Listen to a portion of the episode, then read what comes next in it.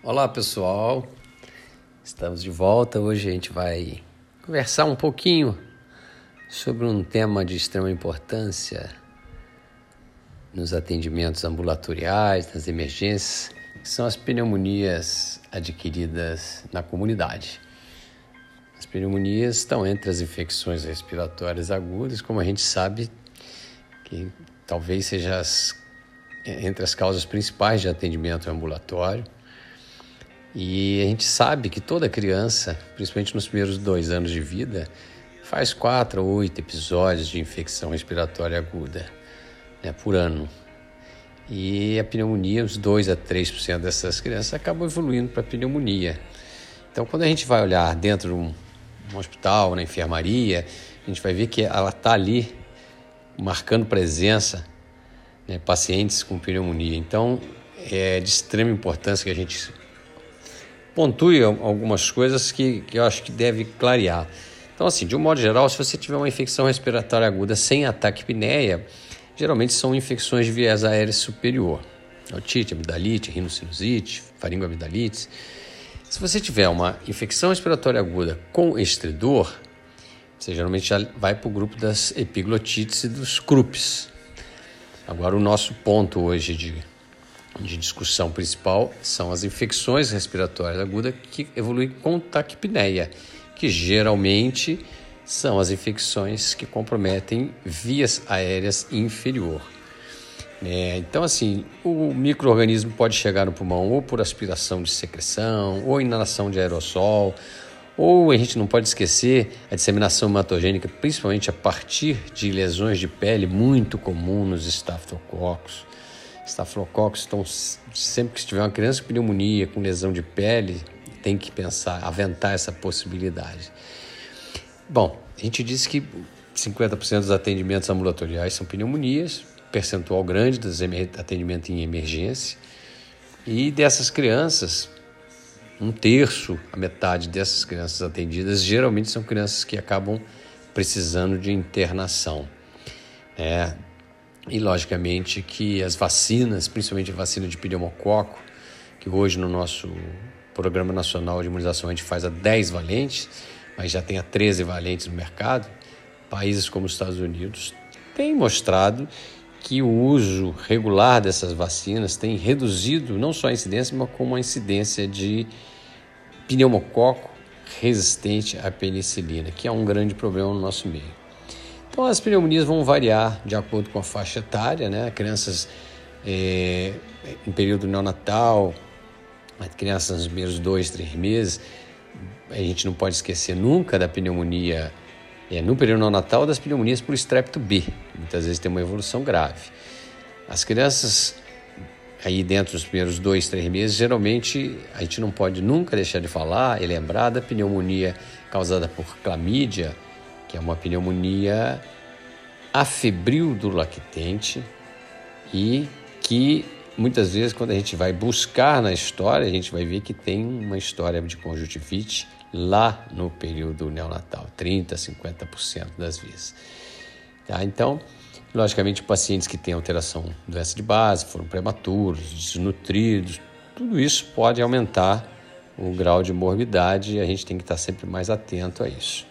Então, as pneumonias adquiridas na comunidade, como nós falamos, elas são aquelas que o quadro começa, o quadro infeccioso começa antes dessa criança chegar no hospital, ou seja, ela começa na comunidade e ela, quando chega no hospital, ela já tem uma clínica. Mas muitos autores consideram como, como infecções respiratórias de via aérea inferior que começam na comunidade ou até 48 horas para alguns, 72 horas para outros de internação hospitalar. Que esse é o nosso foco hoje da discussão. Né? A gente não vai falar das pneumonias adquiridas no hospital, que é aquelas com paciente com mais de 72 horas internado, nem de pneumonias recorrentes, que são aquelas situações que os pacientes têm dois ou três episódios por ano, ou tem mais do que três episódios ao longo da vida. Agora, o que tem que ficar gravado na cabeça, né, para vocês que estão chegando aí nas, nos, nos atendimentos, nas, nas portas de entrada do hospital, é que o diagnóstico de pneumonia É basicamente um diagnóstico clínico que se confirma ou não com raio-x, se você tiver disponibilidade. E o principal dado para identificar uma pneumonia adquirida é aumento da frequência respiratória. Então, geralmente, assim, abaixo de dois meses acima de 60, de dois meses a 11 meses acima de 50, de 1 a 4 anos acima de 40. É, essa é, esse dado é extremamente importante. Então, se você tiver uma criança com sinal de infecção respiratória aguda, com frequência respiratória aumentada, acima desses níveis que eu falei, sem sibilância, porque aí senão pode ter, entrar outros diagnósticos diferencial. Então, frequência aumentada num quadro de infecção respiratória sem sibilância, a gente pensa em pneumonia. E tem alguns trabalhos mostrando isso, a sensibilidade da, do, do, da frequência respiratória bem superior em alguns trabalhos em relação comparativamente com a ausculta, o uso do estetoscópio. Então, se você tem infecção respiratória com frequência respiratória aumentada sem sibilância, provavelmente está diante de uma pneumonia adquirida na comunidade. Se você tem um quadro desse associado à retração, principalmente tiragem subcostal, a gente já disse que é uma pneumonia grave. E se você tem um quadro de pneumonia grave, ou seja, infecção respiratória com frequência respiratória aumentada e tiragem subcostal, e esse paciente tem sinais sistêmicos de comprometimento, ou seja, febre alta, hipotermia, recusa, na criança pequena, recusa do seio materno, principalmente em três mamadas, sibilância, estridor em repouso, é, alteração do nível de consciência, vômito, a gente diz que é uma pneumonia muito grave. Então, é, essas crianças, logicamente, grave, muito grave, vão precisar de internação hospitalar. Os germes predominantes, como eu falei, no período neonatal precoce, é, até geralmente crianças que começam com um dentro das primeiras 72 horas, estrepto B gram negativo. A partir daí você já tem estáfilo aureus e epidermides. Crianças de 1 a 3 meses, a clamídia como causa de pneumonia febril. E aí já começa a aparecer pneumo, estáfilo crianças, de um modo geral, a causa mais comum de infecção é a infecção viral, mas das bacterianas, a infecção pneumocócica ela é a mais frequente. Então, em menores de ano, é, pneumonia, clínica na humanidade em menor de um ano, quase 90% das vezes é viral.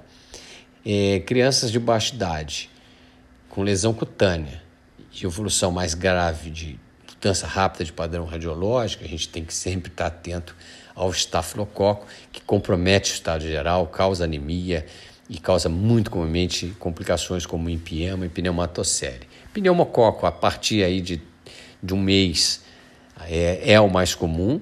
Acima de 5 anos, ele ainda é o mais comum, mas aí, a partir de 5 anos, os germes atípicos, como micoplasma e clamidofila pneumônia, começam a ganhar muito espaço.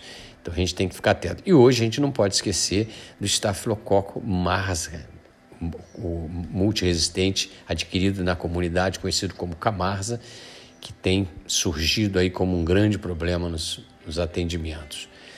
É, então lembrar que as pneumonias por germe atípico, geralmente o tratamento são feito com macrolídeos, na grande maioria das vezes, e as infecções por clamídia, um outro dado importante que o exame laboratorial mostra é a eosinofilia importante. Já o micoplasma, que aumenta muito a incidência a partir de 5 anos, geralmente essas crianças têm quadros de infecção de via aérea superior é, acompanhando a evolução clínica, ou seja, crianças com muita dor de garganta, dor de ouvido e às vezes até presença de bolha no exame da otoscopia, chamada meningite bolhosa. Tá? Também o tratamento dessas pneumonias é com, com germe, é com, desculpa, com o uso dos macrolídeos. Então, de um modo geral, é, os exames laboratoriais vão ajudar, por exemplo, raio-x, é, a gente vai fazer se você tem dúvida no diagnóstico, né, se tiver uma evolução mais crítica do quadro. E nos pacientes hospitalizados, a gente sempre tem que lançar a mão disso, logicamente. É, repetir o raio-x só em algumas situações. A criança tem uma história de pneumonia recorrente, tem que repetir.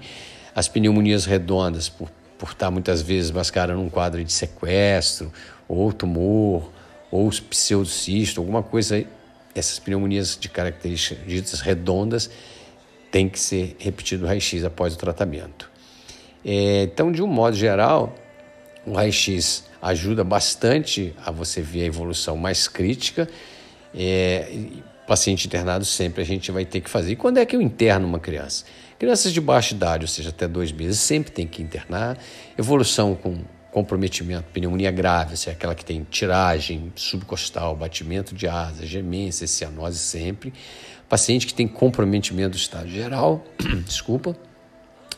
É, complicações radiológicas, como derrame pleural, pneumatocele, sempre tem que internar. Quando a gente fala em derrame pleural, sempre lança a mão de ultrassom, que é ajuda a delimitar bem o local desse líquido, se ele é septado ou não, o volume desse líquido, e ajuda muito no, no acompanhamento do tratamento. É, em relação ao tratamento antibiótico, de um modo geral, a gente sabe que as pneumonias ambulatoriais, como o pneumococo é o germe mais comum, o tratamento de escolha é a moxicilina oral. Se o paciente for alérgico, você pode usar macrolídeo, tá?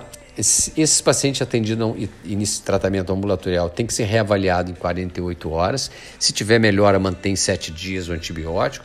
Se a evolução não tiver, estiver estabilizado, você revê com mais 48 horas. Se não tiver alterações evolutivas, se não tiver piora, você tem que avaliar. Mas esse paciente não melhorou, você tem que avaliar a possibilidade de outros germes e aí uma, uma alternativa no tratamento é a amoxicilina com clavulanata ou até uma cefalosporina de segunda geração. E se você estiver pensando em germes atípicos, o macrolide é a grande alternativa. Já se esse paciente do ambulatório, com 48 horas, mostrar piora do quadro, esse paciente tem que ser internado. O paciente internado, a, o tratamento de escolha, na grande maioria das vezes, é a penicilina cristalina, e evoluindo bem em 48 horas com boa evolução, você pode até avaliar alta e manter o tratamento mais completar 10 dias com amoxicilina. Se esse paciente que começa com penicilina em 48 72 horas, ele tem piora ou ele não tem melhora do quadro, você deve radiografar novamente e avaliar se tem ou não presença de derrame pleural. Se tiver derrame pleural, esse paciente tem que ser puncionado. Caso seja exudato, ele tem que ser drenado. Se não for exudato, os exames de laboratório é que vão nos dizer se precisa ou não da drenagem torácica. Se ele tiver internado fazendo penicilina dois, três dias sem melhora ou pior, sem derrame pleural, você tem que pensar na possibilidade de outro agente etiológico, como os hemófilos, não tipáveis, e aí a moxilina com clavulanato também é uma grande alternativa. Já aquele paciente que tem um quadro sugestivo de pneumonia estafilocócica, crianças de mais baixa idade, muitas vezes com lesão de pele, falando a favor de disseminação hematogênica, o comprometimento do estado geral, com mudança rápida de padrão radiológico, ou seja, pensou em estáfilo, o antibiótico de escolha é a oxacilina.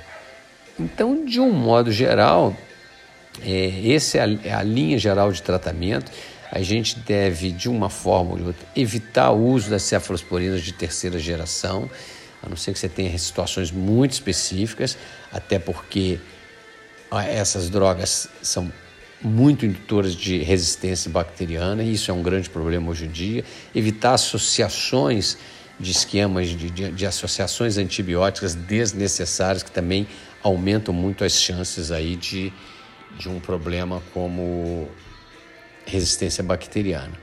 Então, de um modo geral, é isso. Eu acho que a ideia era dar uma linha geral né, da, da pneumonia, das pneumonias, abordagem e tratamento. E numa próxima oportunidade a gente pode voltar a discutir outras questões relacionadas a esse tema. Muito obrigado.